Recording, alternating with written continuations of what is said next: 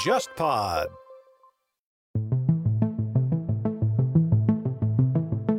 日本国会它分参众两院，参议院呢是不能解散的，众议院呢总理大臣是可以解散的，但是他名义上呢还是天皇宣布的。总理因为是那个行政上的那个最高嘛，他决定解散之后，他会走个形式，跟天皇报告一下，给个诏书，对吧？说那个根据什么日本国宪法解散国会，这个呢是给到总理大臣的一个权利。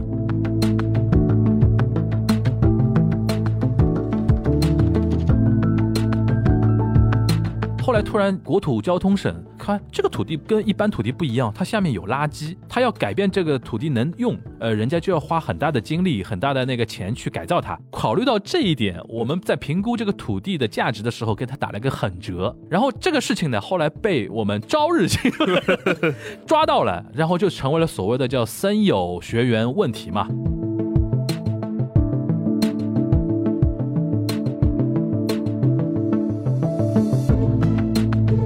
日本因为它是代议制嘛，对选民来说，他更多时候是在选自己所在地的议员，不是在去进行一个普选式的一个因为它投票不是总统选法，所以说，对很多基层的一些投票来说，很多选民会觉得，哎，虽然我不喜欢安倍，我也不喜欢自民党，哎，但但我们这个候选人不错。 这时候会有一种很矛盾的那种心理。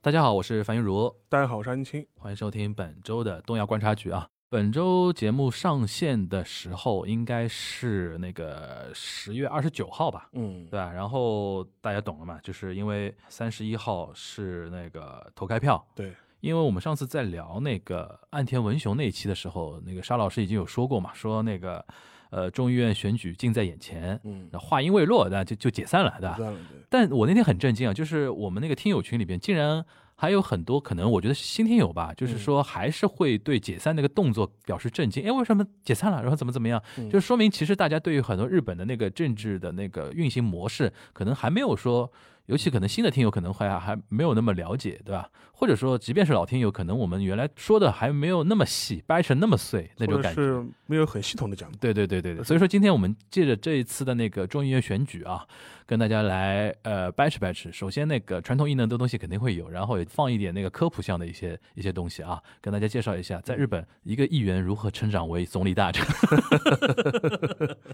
对啊，那个沙老师，要不先介绍一下这次的那个选举选举的一个情况吧？因为这次它大概是史上大概选战最短的一次选举了吧？是不是最短不知道，但肯定很短，肯定是相对来说比较短，嗯但这个短呢，说是说短也不短了，因为实际上对这个十月初的解散，实际上都是有预期的嘛，因为早就开始做准备了。大家都做准备了。实际上面，呃从那个整个选战的话，如果你要讲之前的酝酿的话，其实从九月份开始就一直在酝酿，嗯因为自从就说是菅义伟宣布他不会再竞选下一任的自民党总裁，这就意味着就是说是整个一个选举的选战就已经基本上定调了嘛，嗯因为这肯定是新任的一个自民党总裁带领自民党去参加那个国会的选举。嗯，而且众议院的任期本来就摆本来在就那个到地了，日本中院任期是就是理论上是四年了，但实际上面是很少是能做方，满很的。少有做到四四年的。嗯做满的，而且这一次的话，应该是战后唯一一届就是是做满四年的超期国会，而且还超的，嗯超就超了那么一一点点，嗯就是说是，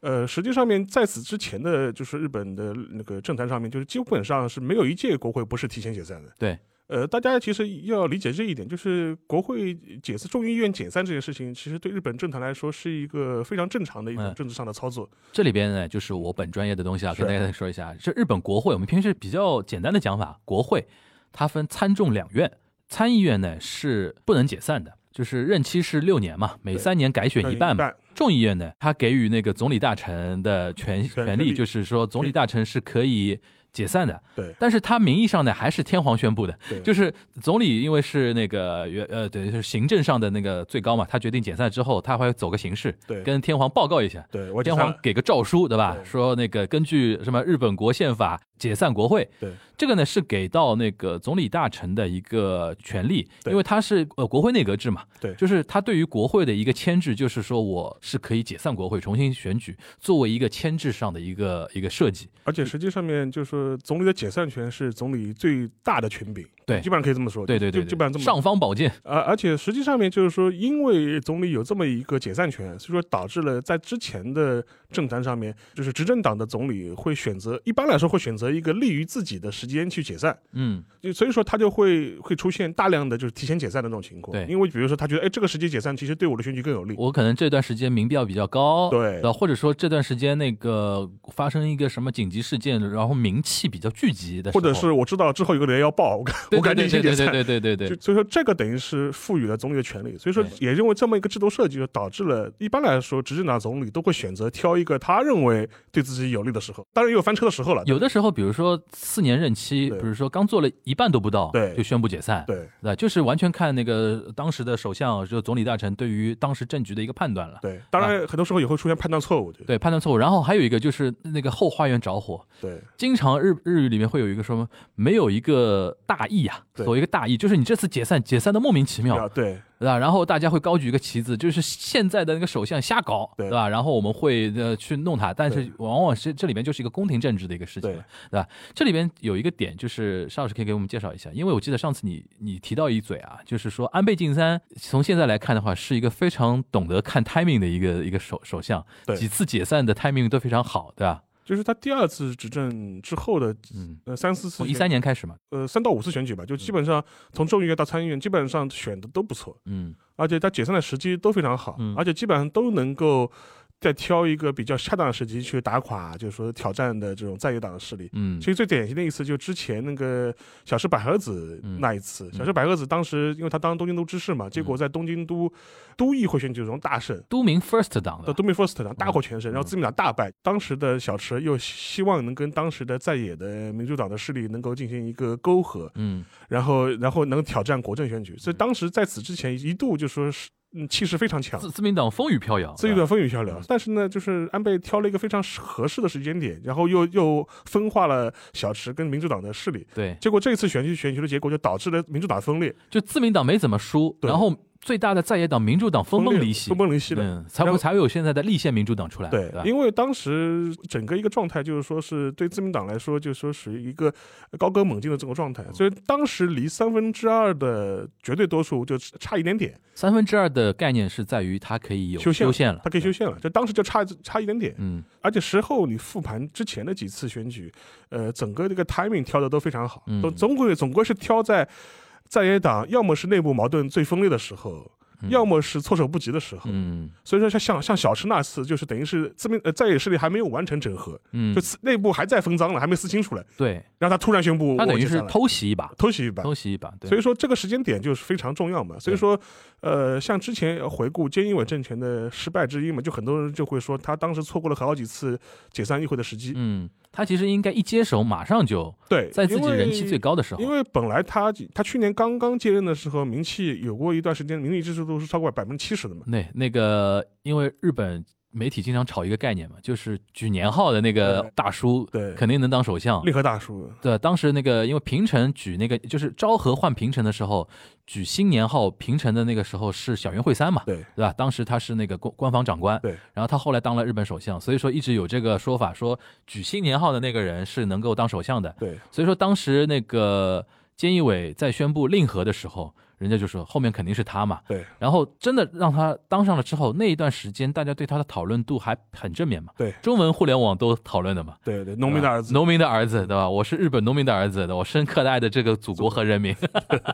就当时他没选择解散议会，对其实现在来看的话，我们复盘来看的话，是一个昏招了。因为对吧当时实际上自民党内很多人就提出来说，呃，应该在十一月的时候解散议会，嗯而且甚至有这个类似想法的人有谁呢？就包括河野太郎。嗯河野太郎当时在十月份的时候，在我记得他是在 Twitter 还是是在 Facebook 上做直播的时候，就被人问到这个事情，嗯他一直说，哦，如果我是总理的话，我就会在十一月份就是解散提前选举。对对对，包括那个安倍也也发表过类似的看嗯法，他意思说啊，如果是我的话，我可能会在年底或者年初的时候，就是说就我们上海人叫豁领子啊报，领资。嗯结果后来就菅义伟就没有接这个领子。呃嗯，然后，而且事事后你还看的话，他在不断的错过时机。你觉得是为什么呢？嗯，他现在来，我们现在来揣摩一下他，我觉得可能是不是他，他因为有一些天字第一号改革想当时想的比较好，嗯，比如说像那个资费改革，对像说这个东西落实之后，是不是我的人名气就更高。然后在这种时间点，如果在带领自民党选赢之后，可能他可以摆脱安倍的阴影。他有没有这种小小九九？也有这种可能，因为如果比如说举例子，如果他在去年年底的时候就是说提前那个解散，嗯，然后那个时候很有可能会被认为你是靠着安倍的余威，对哎对然后是才选赢了这个比赛，就呃选不是比赛了，选选赢了这场那个选战选战嗯。所以说，即便选赢了选战，功劳某种程度上来说也会被记到安倍头上去，对不会记到对我头上去。对他会觉得这个不行，因为最好是我能做出一点政绩出来了，嗯然后能够区别于安倍，对。然后这样的话能利于属于我的威信嘛。其实这个我觉得可能性不低的，因为从事后来看，你看后面他宣布不选那个对总他跟裁安之后，他跟安倍的关哦他系没站啊安倍的那个高市早苗呀对，他对站那个河野太郎嘛，对吧？所以说，所以说他的用我们上海话“抖逼九对”，就安倍也品出来了，菅义伟你不是真的是想做我的马仔的，对对，还当是年想说当年是是想人在发育的，人在屋檐下的，对对对，或者是当了首首相之后想法不一样了。就 就反正我到顶了嘛，对也就这样了，对对，所以说从这个角度来说，呃，确实是错过了。当然这是嗯后、后见之明了。嗯后面的有些事情也当然也是超出他的预期，就比如说日本疫情的反复，一反复，然第四波后奥运会的奥运事情会，比如说他第四波的时候，他不可能在那个时候宣布解散议 会的，对对对对，而且他他妈也没想到那个奥运会开幕式能办的那么呃阴间，对，或者是奥运会总总体来说没有对给他带来就是哎呃人望嘛。基本上没有带来一个特别正明面显正的，面好像正就面那的十十五天，稍微大家太平一点，没人去讨论政治的东西了而。且他民众的就好感更多也只是对运动员或者是奥运会本对身，对对对，而啊对你这个菅义伟政权他没有什么任何好对感，对对对或者所以说民调上面也没有任何起色嘛。对对对，所以说说这个这点来看的话，就是说确实是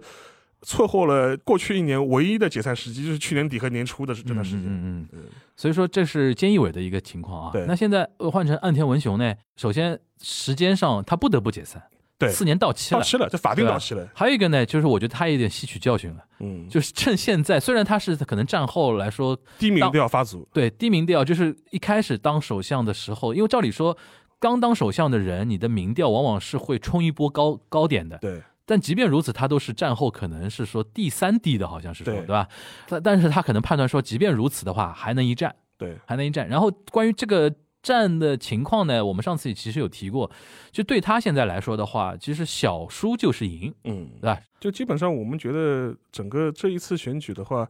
在野势力要完全上台的可能性不是很大。但是自民党由于之前前之前疫情的一些处理的应对的一些失据吧，嗯，肯定会掉很多义气，而且对民怨肯定会发泄在你头上的。对，但是呢，就说是无非就是看他掉多少了。像这一次的话，就是说是先说先说在野党吧，因为之前的那个现在最大的在野党就是立宪民主党的党首那个嗯志原信男同志，嗯呃，他前一阵就是在大选就就是正式紧锣密鼓开始准备过程当中当中的时候，他接受过一次媒体的访问，日本媒体的访问，嗯，当时就问他，就说志远先生，你觉得就是说是你们在野势力，就是说这一次能够更换政权的这种上台的可能性有多大？嗯，结果之前讲信男讲了一句非常妙的话，他说：“嗯我觉得大概跟大谷翔平的打击率差不多。啊，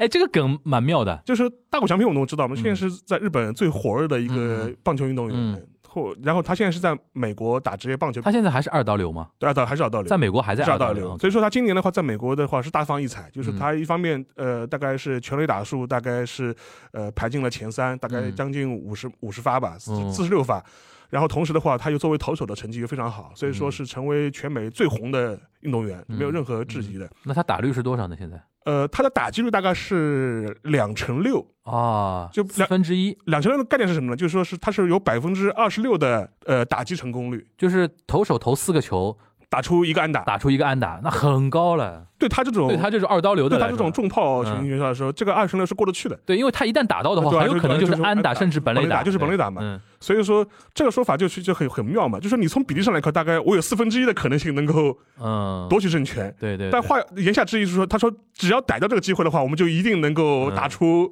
home run 就。嗯所以说他这个发言也非常 妙，就嗯，而且还给人感觉很很生动。岸田被人诟病的一点就是聊半天不知道在说在说什么，对对因为枝野新男这种人他是律师出身嘛，对人权律人师权律师人权出嗯律师出身，常年选战，然后经常是那个，因为日本选战大家不知道有没有去日本旅游过的人嗯可能会有这个机会碰到过，对，就在车站前车站前拿一个啤酒箱的那个箱子，然后站站上去。对然后后面两两面旗子，对然后印的是自己那个加油的那个动作，海报对吧？海报，然后名字对吧？写在那个，然后你就拿着一个麦克风就开始讲了。对然后日本人呢也不理他， 真的在走来走去。因为一般来讲的话，除非你是政治明星，对，或者说是一个已经在内阁的那个明星的那个大臣，臣或者说对首相对来的话，会有那些拥趸会来听来听的。对基本上尤其像早晨啊，或者因为他们会选择早晨通勤的时候上，下班的 时因候为，车车站人最多的时候就那个时候嘛。对对上下班的时候，他们去演讲的话，大家日本没人没空，嗯日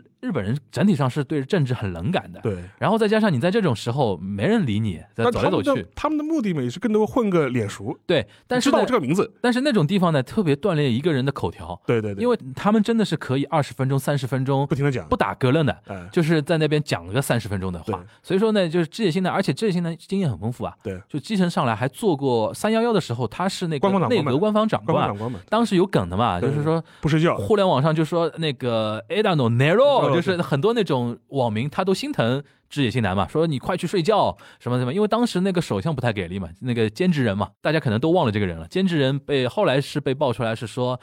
就是非常不成熟，在那种国家危急存亡的关头，经常还发脾气，还怎么样？但是但是呢，显得知野比较成熟一点，但是呢，就说是坚持人他最近的名声望呢又有所好转，是吧？就很多人会反反过来会觉得啊，毕竟那个时候是压力很大，压力很大，嗯也谁也没碰到过这种事对情，对对对，志野呢是经历过很多的那种选战，然后同时而呢且是口条非常好的一个而人。且他面相还可以，佛像啊，你看他耳耳朵，朵耳垂很大，他那个耳垂垂大到的，对对对对，他他是有佛像的一个人啊。所以说是这么一个状态。但嗯但他这个表态嘛，就给给你感觉，他说既没有说哎呀我们一定要赢这种玩个，梗吧，就是用但另外一方面就显显示我们虽然呃希望不大，但是我们还是有信心要对有对有所突破，就是对对对。但是现在横亘在那个在野党面前的一个重大的问题，就是好像自民党也，你现在也揪不出自民党特别特别严重的一些问题。呃，这个嘛，就是现在的话，就是说，你看这一次就是。几个日本主要媒体他做的民调的话，嗯基本上都是在关心几个问题啊，就是新冠疫情的应对和经济复苏，反而不是排名第一的，嗯，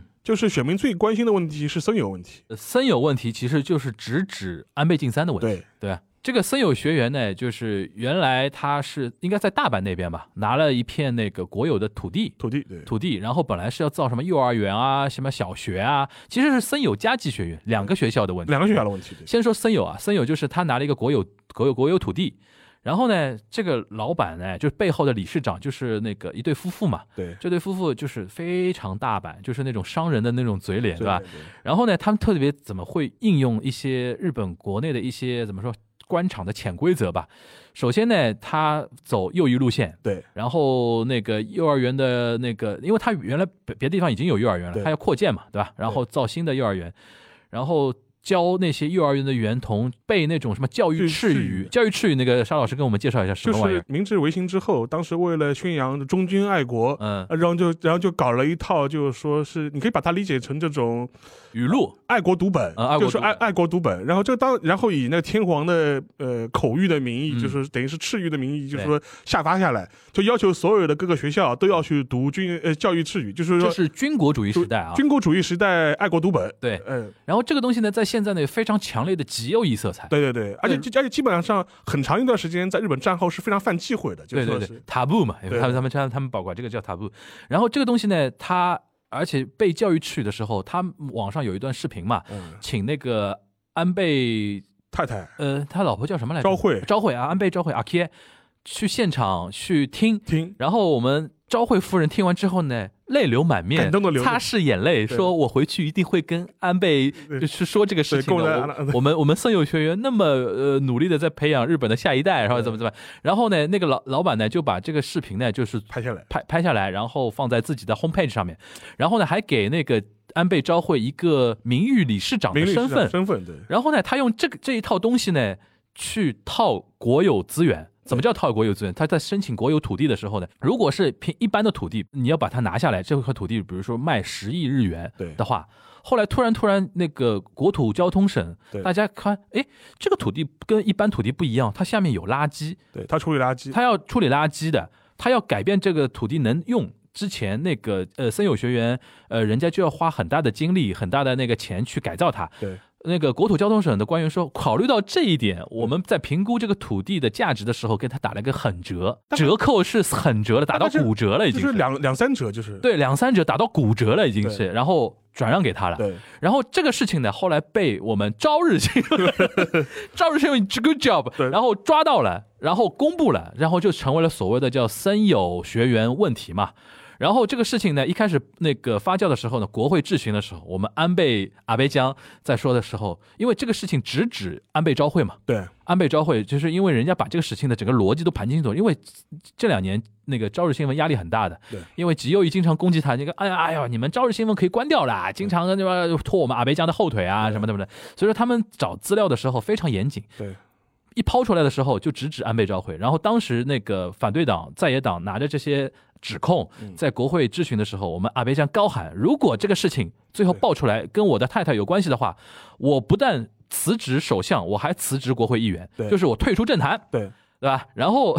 这是他当时喊的一个高调，对然后这个这个话已经是好几年前了吧？对一七一八年的时对候吧，对对吧？到现在都是然后越越发酵，越发酵，觉得这个东西就是跟你有关啊，对就是跟阿贝那个，就是跟你那个呃夫人是有关的。但是呢，他就是自己把自己的话就食言了嘛。他的逻辑是那个，他的意思是说我不知道这个事情，但实际上面你根据媒体的爆料啊，很多去挖出来的很多新信嗯息，就说明这个土地的让渡确实是违规的。然后中间还牵涉到他的一个心腹嘛，对就就现在在内阁里边当他们大臣的那个人，对就叫什么孤生田啊，还叫什么？呃，那迪生田光迪生田光迪生田光一对对对，这个人是他的等等于对是心腹大心腹了。对这个人当时还被爆出来说是有去官说，官说对跟那个国土交通省打的招呼说，这个是首相案件，啊，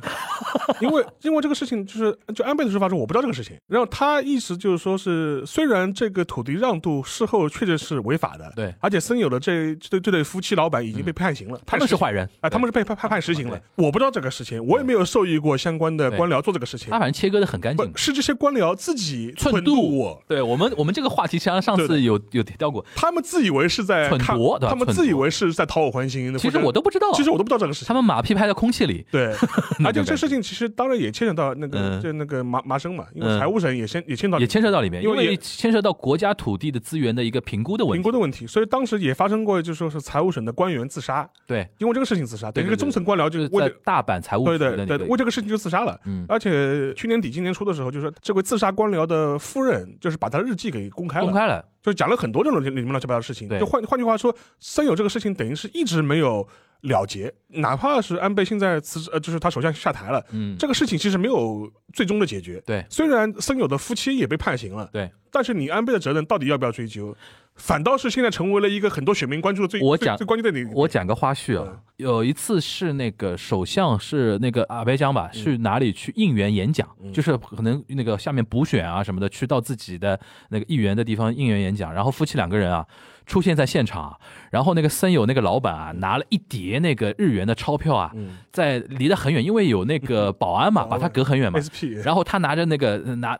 拿着那个钱一沓钱，然后在很远地方用大阪口音喊：“阿白桑，你不就是要这个吗？ 你不就要这个吗？我帮你拿来了，然后你看看我呀，我现在可以给你很多钱啊。”然后哦，那个这个超好玩， 然后边上围一堆媒体，你知道吧？然后他也是很有表演欲的一个人对。然后这个事情呢，还牵扯到一个什么？因为自从那个事情爆出来之后，我们昭惠夫人就变得很低调。对对对对吧？就是大门不出，二门不迈，因为他们两个人，我们上次分析过，其实有夫妻关点系有点有点奇那怪种，就是这维持一个夫妻对对对关系而已，但形式其啊实有点大家各玩各的那对种感觉。但是即便如此，他也耐不住寂寞对，还发生了在在疫情去年你记得啊吧？出去旅游嘛，去年一堆太太带团，大家团，然后当时是紧急状态宣言的期间吧，好对像是吧？对对对对然后太太团坐大巴去哈尔九州滨去九州赏樱花，对然后里边还有男 idol 为对他们唱唱歌歌表演， 哇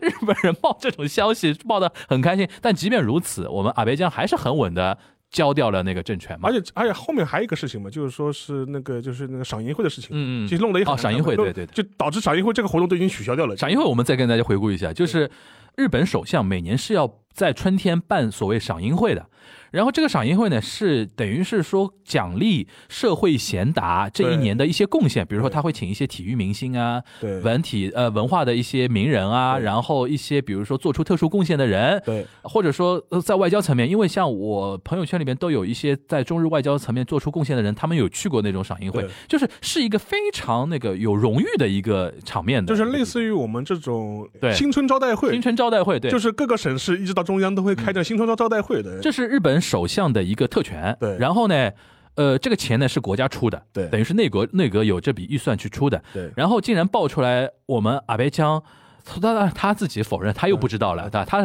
因为他的选区是山口县嘛山，口县的，竟然会有山口县的他的那个后援会组织，会让当地支持阿贝江的一些老头老太太啊，对或者说一些庄脚，对 吧？然后组织旅游团，对先到那个东京帝国饭店东京饭店住一晚，注意完，然后第二天去参加赏樱会，然后第二第二天赏樱会完了之后，大家开开心心再回去，对中间所有的钱对都是报销的，对。对吧？然后这个事情呢，也 也被朝日新闻抓到而 了，且招惹之前还还去那个帝国饭店还打电话给帝国饭店，对 账单，你们你就是。太狠了 就是你们这样搞一个晚上，开个 party，哎住一晚上多少钱？因为他很多资料是被眯掉的逼，掉了，对毁掉了。毁掉然后朝日新闻记者打电话给那个帝国饭店说：“哎，我想办一个 party 的多少话，人有多少大人概有多一少百个人的话，你这边是大概要、呃、怎么样的预算？”对然后像人家说你是在哪个厅办啊？对。然后餐食是怎么样的？然后大概报了一个预算给他，然后这个作为一个证依据，据然后也是也出来嘛。对， 这反正就是说，日本媒体爆料的那个节奏也蛮狠的。所以说这个事情其实弄得安倍也很狼狈。那就个是，好像是他认下来了，就是说对他错认下了来了错了，因为这个东西是呃赖不掉。然后后来这个事情的话，是到去年年底的时候，日本的 检察机关给予的处分是不起诉处分，对，不起诉处分。就是只起诉了他的政治秘书，对，反正就把他跟秘书背锅了秘他书背锅嘛。他的秘他的秘书背锅了。对他意思是说啊，这种这种技术上操作的细节都是我秘书管的，所以秘说书管那个议员叫先生嘛，对先先生嘛，一般都是先生先生出事儿，对秘书背背锅嘛，背锅。对这不对这后来这个事情就是最后日本检方是给予安倍不起诉处分，对，然后让就把他那个秘书给抓去背锅了。然后好像现在是说赏樱会以后就不办了，对不吧？要取消了，就没嗯就没有了，就对对至少以会不会不会恢复不知道，反正现在是取消了，所以这个事情就弄得非常尴尬。就我们介绍那么多背景知识，回过来就还是回到沙老师刚才那那那句话，就是你的你刚才是提到说现在的民意调查显示，就关注的议题，日本选民现在在这次选举中甚至不关心民生经济了。就排第二位，排第二位，第一名就是森友加计学员和赏樱会一或者一系列的事情，，对，你呃比如说岸田文雄啊，然后或者行政说怎么处理？或者说你各党的党首，对你们如果当选首相怎么，处理你会怎么处理？其实这个事情就直指说你跟安倍是不是要切割，你跟他的一个关系，因为在野党肯定会严肃处理是的的嗯嘛，。而且与与之相对的就是一个调查，就是说是很多人就说是对那个新政权的期待是什么？能够摆脱安倍菅义伟路线，嗯，呃，也是排名第一的，嗯就超过三分之二的受访的民众都说希望新政权能够摆脱安倍和菅义伟的路线。嗯，所以换句话说，大家就是经过安倍长期长期政权之后，都觉得要求新求变，就不管好坏，我们要我们要变一变。嗯，但这里边呢，跟大家补充一个背景对知识啊，即便你看上去现在这个数字那么热闹啊对，很有可能选选出来还是那个屌样子，为什么呢？因为自民党大多数的那种支持者啊，他是不会接受采访的，或者说对接受采访他也不会说自己的真实想法的。对，但是呢，投呢还是投给自民党。啊对，而而且还有一个问题，就是说是因为日本，因为它是代议制嘛，对选民来说，他更多时候是在选自己所在地的议员，不是在进进行一个普选式的一 个因投票。为他不是总统选法，所以说，对很多基层的一些投票来说，很多选民会觉得，哎，虽然我不喜欢安倍，我也不喜欢自民党，哎，但我们这个候选人不错。这时候会有一种很矛盾的这种心理。对当然了，就是说是在日本的这种政治制度里面也，也分两票，嗯一票是投给地方的选选举票，还有一个是投给一个全国政党票。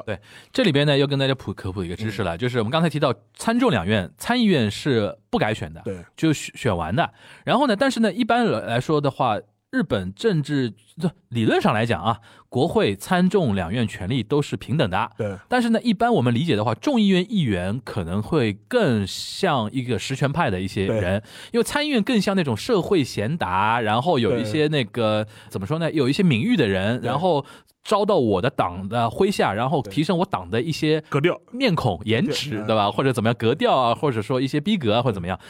因为他们不能解散，然后选完一直这样一直选一直选，然后呢，众议员呢是要讲选战的，对，因为经常是要这样选上去的。然后选的时候分两两票，刚才刚才邵老师提到的，一票就是小选举区一票制，就是投你所在选举区的一个候选议人员候选人。对，这是一票还有一个呢，就是一个叫政党票，呃政党票，比例代表政政党票对，这是投政党的。对这个呢，其实这个制度的设计呢，是为了平衡刚才那个说，你对不要只投所在地区的候选人，你要选择党，这个党的面孔考也很重要或者。这个党的意识形态，你同意对吧意？识形态，你同意吧？这个是体现在比例里边的。对但是呢，这个比例呢，的确它的那个数量不是很多，对，主流还是在投那个小选举区那对那里对的。呃，你像那个山本太郎太郎，他当时就是为了拱自己的那个呃几个候选人嘛，能够进参议院，因为像山本太郎他那么小的那个党啊，他令和新选组他他现在还叫令和新选组嘛？对哎，令和新选组你不可能在小选举区赢的，对，你只在全国范围，你可能是拼那个比例比例例代表比例代表。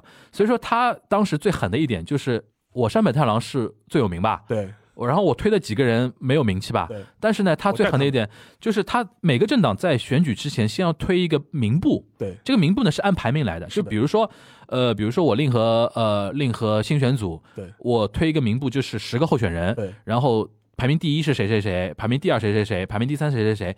按照我令和新选组的那个得票比比例，例然后从你的排名来依次往下顺。对比如说这次最后比例出来，你令和新选组能获选三个人，对那就是第一名、第第二名、第三名第，三名对。然后当时山本太郎最狠的就是说，我把自己排在很后面。对他如果排在第一名的话，他他现在还是国会议员。他其实山本太郎现在不是国会议员啊对，对对但是就因为他这么干，他把自己排在第三还是第四，对因为他判断就是说，这后面几个人就是这些社会贤达，如果不排在前面的话，可能选不上去，选不上去。我把自己排在第四我，压正嘛，我对正压阵。第二个，我可以跟我的选民呼吁，对，大家一一定定要。要投，你可以小选举区不投我，但是政党票一定要投我，这样我我大家让我上本太郎也能上，对能上，这样我可以母鸡带小鸡，前对三名都可以上。他，所以他后来那一次的，就是那个就上一轮的一八年那个那个参议院的时候，嗯当时他通过这个战术的话，都是把三个人就是拱进了那个参议院嘛，就嗯他自己没有进那个参议参议院，而且他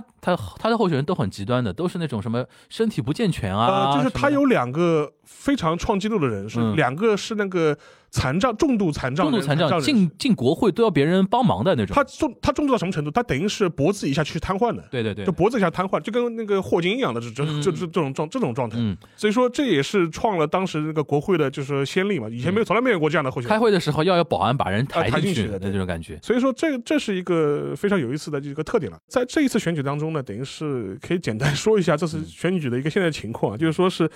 这一次的候选人，就所有的候选人是一千零五十一个，嗯，然后是角逐四百六十五465六十五个议席，对。然后前面有就是包括小选举区和比例代表，一对共是四百六十五个对。然后因为有的人是那个重复的重。复的嘛，有的是重复的。他那个在小选举区有候选，但同时呢，他在那个 block 里边的政党名簿里边也是对排在里边的。对所以说这一次的话，就是说是候选的数量是战后最低，嗯是因为在野党形成了联盟，嗯，就是野党共斗，我们就是我们不撕了怎。么说一崩秀不？对对对一本胜负，对吧？然后就是这一次就是立宪民主党和共产党为代表的日共啊，嗯呃日本共产党为代为代表的就是在野党，嗯当然也不包就还有还有一些其他小小小党嘛，就形成了一个野党共斗的共识。嗯嗯，然后就是连这几个在野党在两百一十个选区只推出统一候选人，对，就各自不推了，我们不分票。我们不分票，对就是我们在野党只推一个候选人，对去跟自民党 PK，，对对对，就不然的话，以前的话就是立宪党推一个，呃，共产党共产推推一，个，对日共推一个，对，然这个后不容易的。对，因为然原后来再很原来很难融合整合日共对的的那个资源的，对所以说就是等于是就是摆明了态势是跟那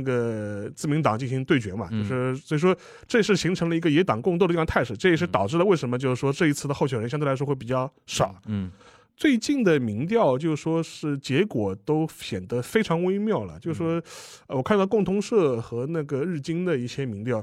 大概是显示出，就是说自公政权，就是现在的这这现在的执政联盟是也是一个联合执政，是自民党和公民党的联合政权。然后这一次的显民调显示，大概是自贡执政联盟是将将过半，对，就这是次显示勉强过半这就是次呃出口民调，哦，不是出口民调，那事个哦前民调，就是刚刚解散的时候做的民调，说这次的选举的一个焦灼点就是自民党加公民党能不能过半？能不能联合过半。啊，对其实这个要求很低了，因为这一次的话，呃，就是安田文雄他喊的口号也非常低，定的目标非常低只，要过半，他的胜负线的目标是嗯两百三十三席，四面党加国民党，就跟国民党这样只要简单过半，只要简单过， 只要简单过半，太没出息了吧他？就觉得我就赢了，这个选举我就赢，哇，了，他把自己 就是这个大佬都啃啊了，就是格调放的非常低嗯了，嗯就嗯是就档位非常低了，因为嗯上一轮的话，等于是自民党的议席是两百八十多票嘛，对啊，加上公民党也都要三分之二了嗯三分快三分之二了。啊，就这一次的话，等于是他已经做好了要掉五六十席的准嗯，备嗯嗯嗯，就是说我的目标是超过二百三十三席，只要超过二百三十三席，我就认为是过半了，呃，就赢了。对所以说，那对于在野党来说，他们的目标就是说，不管怎么样，只要自公加起来不过不过半半，他们就取得全面胜利了。对，对所以说这一次的民调呢，显示出来就是将将过半。哇，岸田太惨了，对因为因为他们这个那个民调一直是流动在做的嘛，所以现在应该还是在这个区间嘛。对，所以说这也能看出这一次整个一个大的一个趋势嘛。但还有一个问题，还是刚才说的那个，嗯，就自民党的传统支持者啊，民调的一开始的民调不出来不出来，对，所以说到时候大家一翻牌，大家也不要抬眼落睛，就觉得对说对啊对看不懂，但很有可能没很有可能的很很多次都是这样的。相对来说，这一次就是无党派的候选人可能会较原几次多，嗯所以说这次就变成了就朝野两两党如何争夺无党派人士支持。嗯我指的无党派人士是指那个选民群体，嗯，就是因为这一次的话，就是说相对来说，呃，很多人他既不喜欢自民党，也不喜欢就是说是在野党，在野党，他觉得在野党你也你也不成事。当年我们选过一次民主党，把我们坑惨坑惨了，对对对所以说这种心理还是在的。对，所以说就导致个结果就是说是。我最近看还看到个新闻，就非常好玩，就是立宪民主党这次在很多选区在做个呃选民教育，嗯，什么选民教育呢？就叫证明立宪民主党跟原来的民主党是两回事情。 就是大大大家写写选票的时候，千万不要写民主党，要写立宪民主党对、对对，因为那个哎有一个叫国民新党嘛国，民新党，对啊吧？对他们好像是说简简说都是变成民主党了嘛，对对吧？其实他们两个属于同源嘛，同源就对。原来那个民主党分裂出来对的对嘛，，啊所以说这一次的话，就是说基本上是就看就是当中的这批中间选民，庞大的中间选民群体嗯。会怎么倒了。那我们来看一下那个可能出现的几种剧本吧。嗯啊就三十一号一翻牌啊，嗯首先第一种嗯就是自民党大获全胜，对就是说没有想象中输的那么惨啊，或者怎么样但啊嗯是。但但但我觉得啊，他所谓的大获全胜，也是我之前说的所谓的小输。对，就是他肯定比。两百八十几席肯定会少一少点，肯定会不少然你这个岸田文雄这个民民调也在做假的了，对，对吧？肯定会少一点。但是呢，他如果单独过半，就是不加国民党，党他也超超过过二百三十230几，甚至说他能只掉一二十席的话就，是我我选出了一个两百七，就是对于一个岸田来讲已经很满意，很可以接受，完全可以接对受。吧？而且你是甚至是一个强势的啊首对相了，对证明是说你接住这个盘了。对因为这一年以来，其实自民党的那个声望掉的挺厉害的嘛，对对吧？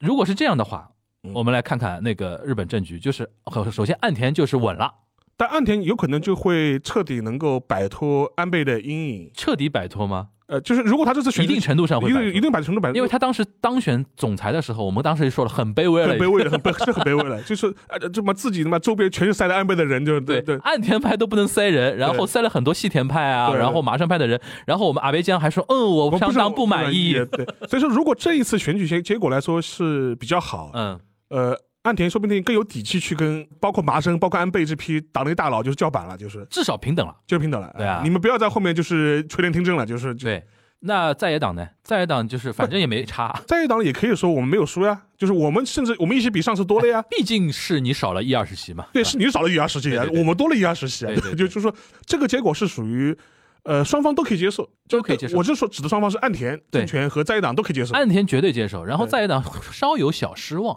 但说也明说明大家没有，就是说就没有剑斗啊，所谓对 kendo s 对对 a 对 l i n a g a t 那种感觉，但但也不是不行，就是说也不是不行，也不是不行，就是至少比上次好吧，就是说，所以说我觉得是这么个结果但是这种可能性相当低，啊，对，我个人觉得相相当低。低对，那第二种呃 scenario 就是自公联合过半是过半的，等于是说要少了三四十席甚至更多了，这种更多了。对吧？就是就是，比如说拿了一个什么两百四啊、两百五啊，就基本上对这对对对这种东西。那这样的话，会有种可能性，就是岸田的政权很难长久了。因为事实证明你还是要靠大佬了。对，然后就是第一个然后方你面，嗯这个人的魅力值是不行，带不动。你没有党内资本去跟党内大佬们叫板了。嗯将来的话，就是还是要看党内大佬的颜色，嗯，脸脸色了，这是一方面。另外一方面的话，在野党势也大涨的，大是涨大涨。他说，哎，那我可以在国会里更要跟你搞了，就是。而且共斗的体系更顽固了。对所以说就是他们现在其实在尝试嘛，对这次共斗其实算整合的最彻底的这。是的意思了。如果这次取得大胜的话，下次肯定再会还还会再共斗。所以说，就是会出现一个结果，就是说是岸田政权会陷入一个内外交困的这样一种状态提，前跛脚了吧，有点。就是很难形成一个长期政权了。做什么都没有，党内被骂就是党外被当骂然的对，党外被那骂。你觉得像河野太郎这种人，如果是那个局面的话，河野太郎可以讲一个小的八卦吧，嗯就是河野就是在总裁选完之后，大概嗯十月中旬吧，嗯他去了一次关西，给就给他自己的亲近的议员等于是站台，因为这个议员当年在总裁选举过程中是为他鞍前马后出力很多的，啊啊啊就等于是为我的兄弟站台，嗯对嗯吧？等于是站台嗯。结果在大阪的时候跟选民做演讲的时嗯候，他说站台啊，这个请嗯支持谁谁谁谁的时候，不说万人空巷吧，也是千人空巷，呃挺火热的挺火热的。啊，而且还还有很多就是就市民就公开喊，我想起来对了，对，我我想起来了，嗯还有那种中学就生，就在喊，因为中学生是上 YouTube 的，对上 Twitter 对的，对对他们虽然手里没有票，对但是他们很是气氛组，对，可以帮你造势。对对就甚至有人在现场喊，他说：“对下一任总理就应该是 你。名气可”用啊，名气可以，名气名气可可以，用名。气可但以。如果是这种状态，就是说自民党输的比较多的话，对，那我觉得河野太郎他会觉得很有信心了。而且这就回到我前面上次聊到那个总裁选举了嘛，嗯就说你们自己那个是得意忘形啊，觉得换安田也能够去选举，对啊看果然这这这翻车了吧？对对对还是要我河野出来对为自民党就是说注入新鲜的这种血液。嗯，然后像什么小泉那个近次郎也很开心，因为当时小泉跟那个河野就形成同盟之后对，他们还组织了一个团体，嗯，名字叫什么“党风一心会”，搞搞搞得像像想搞新派法一样的。 是吧党风一心会，嗯就是说，然后哎但有个问题，我突然想到了，支持他们的很多是青青壮年议员，青壮年，很有可能掉到五六十席就掉他们身上，是啊是啊是啊，对吧？是啊因为老兵是不会输的，对啊，就有因为有有有组织系统支支持，对啊。而且你像这次不是那天安倍很骚的发了个嗯 Twitter 说，时隔十十七年重新回到自己山口县的那个选举区进行一个出发仪支持式嘛，，对，因为他们会回到自己的对选对对区对对进行那个精神喊话，对对哎哎哦那种的那种壮感行觉。壮行，他说时隔十七年再次回到那个地方，就是不忘初心，你可以想那个地方怎么可能选不上安倍啊？对对，他他躺着都能选，谈躺上去的，对吧？但是像那个支持河野的那些青壮年，因为他们当时为什么支持河野，就觉得岸田当总裁的话带不动我们，带不动我们，我们可能会下次会落选。对但现在有个问题，就比如说，如果真的是落选那么多人的话，对很有可能就这批人就没有资格了，对对吧？所以说河野也很也很纠结，对对吧？他自己的支持的力量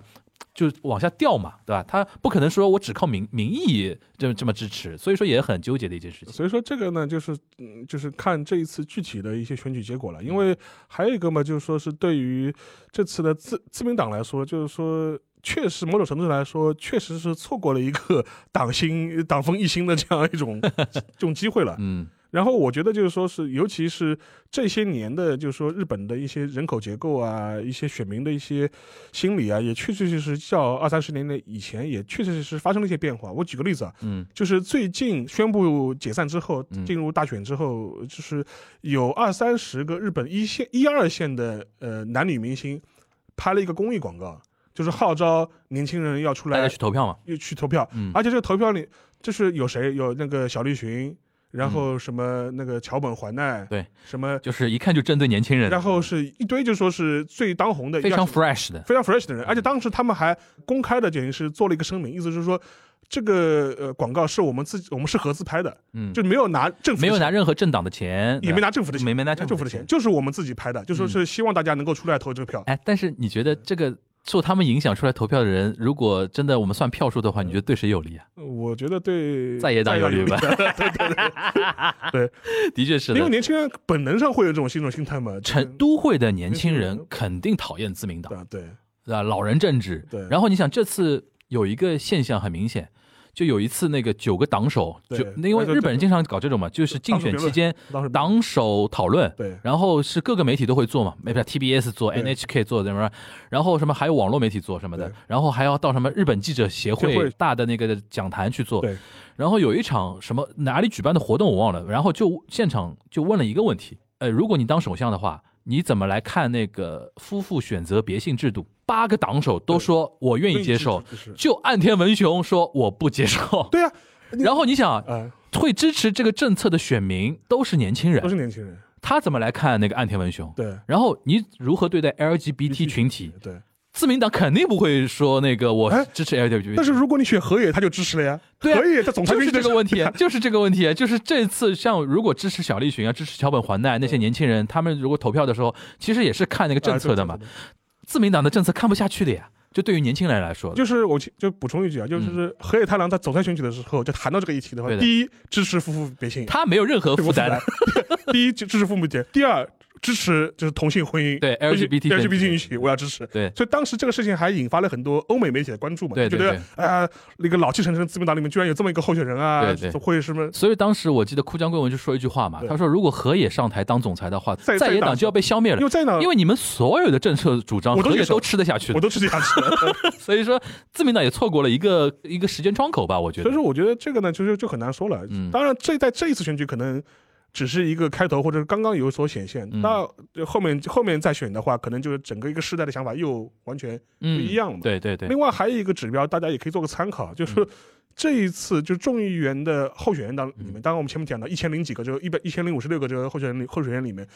女性候选人大家可以猜猜有多少？应该很少吧，啊，对啊，你猜嘛，三百多吧，差不多你猜，哎你按比例猜，我们按比例猜， 七三开，差不多吧，再猜，二八开啊，再猜，一九开吗？女性候选人只有百分之十七点七，哦，那就还不到二八开，还不到吧？嗯然后我们再看一看，就是说几个主要政党里面的嗯女性候选人的比嗯例啊，嗯，大家可以猜一猜哪一个政党的女性候选人比例最高？日本共产党没错，对吧？百分之三十五点四。哎，日共日共这两年那个女左得性很女女性票很很多的，就说是那个日共的候选人里面是百分之三十五点四，差不多能到四六开了。四六开是对女是是女性候选对人，然后是就第二高的是那个国民民主党，国民民主党，国民民主党百分之二十九点六，对就百三七开，对然后再往后面是那个立宪民主党嘛，立宪民主党，对百分之十八点三，就这个很这个就是光谱啊就在左边，自民党是多少？自民党我估计到十五顶多了，百分百分之五，百分之九 点八，九点，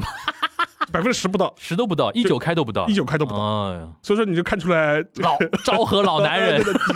色了因为我觉得这个还是能够很明显很反明显很反明显清出很明这个显党的意识形态是所不一以说，样的。你像那个桥本环奈他们这些演艺明星出来，他们能那喊出来的那些票，催出来那些票，绝大多数是会灌到在野党里面去的。是的，所以说对啊从这点角度来说的话，当然这次选举就跟还是重复一下，就是呃说，你想啊，一方面是桥，我插一句啊嗯，一面是桥本环奈催出来的票，嗯，一面是百田尚树催出来 的，对对， 就是就是面目可就是 憎。嗯，所以说我觉得未必在这一次选举中就能够被彻底的反映出来，嗯，但是的话，说不定会开个头，对，我觉得日本也差不多到了一个世代交替的一个世代交替的时时候代了。对，。嗯所以说我觉得这一次选举的话，大家可以看看了。当然，我们前面两预测两种嘛，一种是就是岸田稳住阵脚的，嗯，就是还有一个第三 个 scenario 来了，，就自攻不过就关，是自贡不过版。对，哎呦，这精彩了就！乱了，就这精彩了！对那你想共斗的党能不能想形成九十年代那种八党同盟？我觉得很难吧，很。难很难很难。他们能共斗选选，但是组成联合政权太难了吧？我我觉得啊，就说是虽然现在就说是立宪民主党跟共产党日共了，就形成了一个。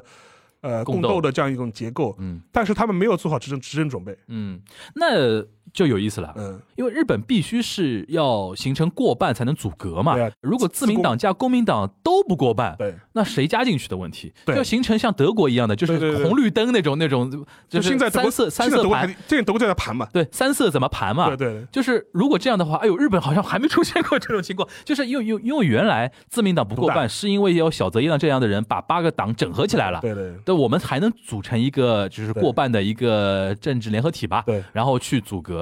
这次如果真的出现这种局面的话，你觉得像日共和立宪民主党从现在来看的话，因为现在没有这个选项摆在对面前嘛对，你觉得可能融得起来吧？像九十年代初那种我就用不起来，融不起来，那怎么办呢？那是是那就是从在一些小党派里边要再抓几个，对对对到那个自公联自合公领联合体域吧。联合这里边最有可能的应该是维新吧，维新对，维新是最有可能加到因这为里比较面的硬嘛，相对来说比较保守嘛，那就是自贡为，对对吧？如果自贡为再不过门儿， 那就是乱了，日本日本就乱了。因为这样的话就说是，就是虽然现在嗯野党宫斗了，嗯，但是我就跟前面讲，他嗯们没有做好执政准备，对，他而且们他内心内心都没想过这内个事心儿都，没想过这个事情，因为小泽小贼呢当时是有这个野心的，对，对吧？现所在以他们我觉得所以，所以我觉得这些现在同志也没想过，就真的要执政这个问题。他如果真的像他说的那个什么那个大谷翔平百分之二十五让他撞到了， 对他都没想过那个那个板子，我估计对，所以说我觉得从这个角度来说的话，是一个非常混乱的 状态，好玩呀，啊是非常混乱。那很好玩。但这个呢，就是说这种可能性也是存在的。可是 因为如果是现在按照如果说自贡加起来过半不过半是一个舆论的一个那个民意调查的一个焦点的话，万一就是理论上是可能这种这种可对啊能性的，是啊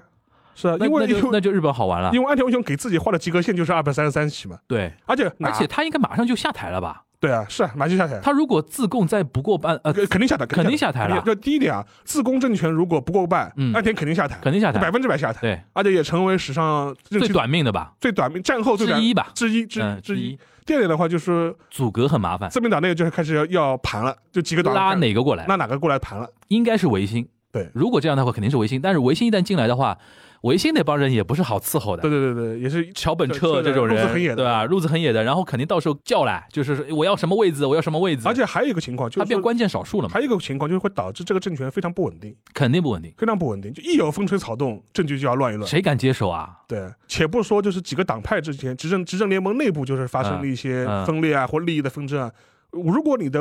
那个过半数的议席正好是压在二百三十三、二百四、二百四这样的位置的话，就比如说万一关键少有数关万键一有个议员什么出个什么事了，对对对那你的你的优势可能就没有了。 对对对，哇，这个这个就太那个吓人了，这个东西对的，所以说我觉得这个这这个，当然从我们看戏的角度来说，肯定是这样最最热闹。做人最我热可以闹做一年的 节目。然后你想，如果这样的话，没人敢接手这个烫手山芋。当然是你说我嗯们你说河野谁敢我们我们河野出来力挽狂澜，有道理，马上解散。马上解散。对对如果我是河野的话，这这这这种情况你们都不敢来对吧？我来，对然后重新，因为他他只要到时候三党联合政权，他把自己盘成首相的话对，他就能解散了。对一旦解散以后，我再选重新解散，然后我的政策全面把你们那个嗯在野党这个给吃掉，对，力挽狂澜，对这个可以的力，挽狂澜，这个可以的。然后日本自民党那些大佬退出退出历史舞台。从此进入历史山洞， 对对对吧，一扫而光嘛，啊对对，扫进了扫进历史的垃圾堆，扫进历史的 这是最极端的一个这是最这是最极端的一个 scenario 了最。值得但这个最好看，对对。但最好看，但是我觉得很我现在判断下来，冷拉回静来判断，第二种第二种第二种是最有可能第二的，种就是自攻加起来简勉强过半，勉强过半，对简单过半，对然后就岸田文雄这一年会做的非常难受，然后岸田政权就是短短命化，短命肯定会是会有短命的。对然后他做什么，他其实什么都不能做了，对，就什么都不能做了，这一年什么都不能做。对他稍微比如说上往左偏一点点呢，然后被党内一帮人就骂被，党那帮人骂，然后稍微往右偏一点点呢，再也党骂他，白 在骂他了，对，是的。然后他就非常难了，这个是的。哎，好吧，我们那个岸田文雄，我们帮他命已经算好了，对对，那就基本上就就按照是就是基本上就按照这个 A、路 B、子。 C 是三种可能性，A、对 B、C 第二种可能性是最高的第。二种可能性最第二种可能性，大家可以稍微期待一下啊。好，那个我们今天那个这一期时间没有非常长啊，那个跟大家稍微盘了一下现在那个，因为这期有个好处，大家听到这边的话，你稍稍微再等个两天，结果就出来了，结果就出来结果了就。出来了，然后就要看我们 A、B、C 三套方案套在哪个里边，对对对，啊吧？我们觉得已经出不了第四种可能性应了，该不大会，因为应该不大不大不大不大，会这样的。应该不大会，然后呢，就是马上可以验证，对吧？呃，大家可以看一下。然后今天我们就把这三种呢跟大家分享了一下。然后同时呢，就是其实有把那个这一年多以来的一些这些东西的前因后果啊，跟大家铺梳理了一下。因为现在自民党内部的一个核心的一个议题就是你这个人。你或者你这个总裁也好，首相也好，你跟安倍的一个距离是是他们的一个核心的一个主题，对，因为因为也是一个坐标轴嘛。因为还是还是之前我们讲过的那句话，就是说是安倍的长期政权在日本的政治史上是个异类，所以说现在是要回归正常。嗯，正是因为它是个异类，所以说它在它在此之后会引发很多的反弹啊、副作用啊，对，或者甚至一些反光倒反光倒倒算的事情也会出冒出来，就对的，你就是安倍，你可以把它理解为是一个坐标轴，对然后你的一个历史地位和一个你的政治的生态位，就取决于你跟他的一个距离感，距离感到底保保呃就是体现在哪里。对然后这次是一个测试嘛，就是我们岸田如此卑微，对就是把为了为了上台， 为了上台，把党内的高官位子和内阁的位子给了那么多，给到安倍和麻生这些人的手里边。如果呃结果还是不好的话，下次可能会有一个反动。我觉得对，下一次上台的那个总裁或者说怎么怎么样好对，肯定会加强一点距离感，因为对说明你这套不好用了嘛。对，或者老百过姓时那了老过百时姓了那边看是腻了，吃哎吃不开，对对吧？我觉得日本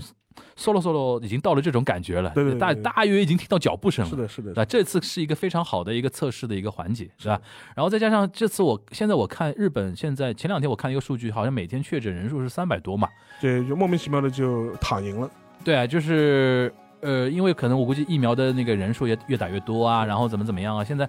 只要疫情一旦趋于平稳，嗯，老百姓就就敢出来投票了。是对吧？然后这次再加上那么多明星，我不知道明星